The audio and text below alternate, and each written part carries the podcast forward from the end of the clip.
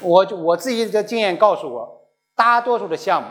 早期的项目，五人之内是比较理想的一个状态。有的项目可能两个人，有的项目三个人，有四个人的，五个人、六个人、七个人都有。但是你再多，如果早期我就认为多了，一定是有问题。要么你的项目商业模式有问题，要么你创始团队里面那个那几个前面那几个真正起能够起作用、有价值的人是有问题的。就是我们要知道，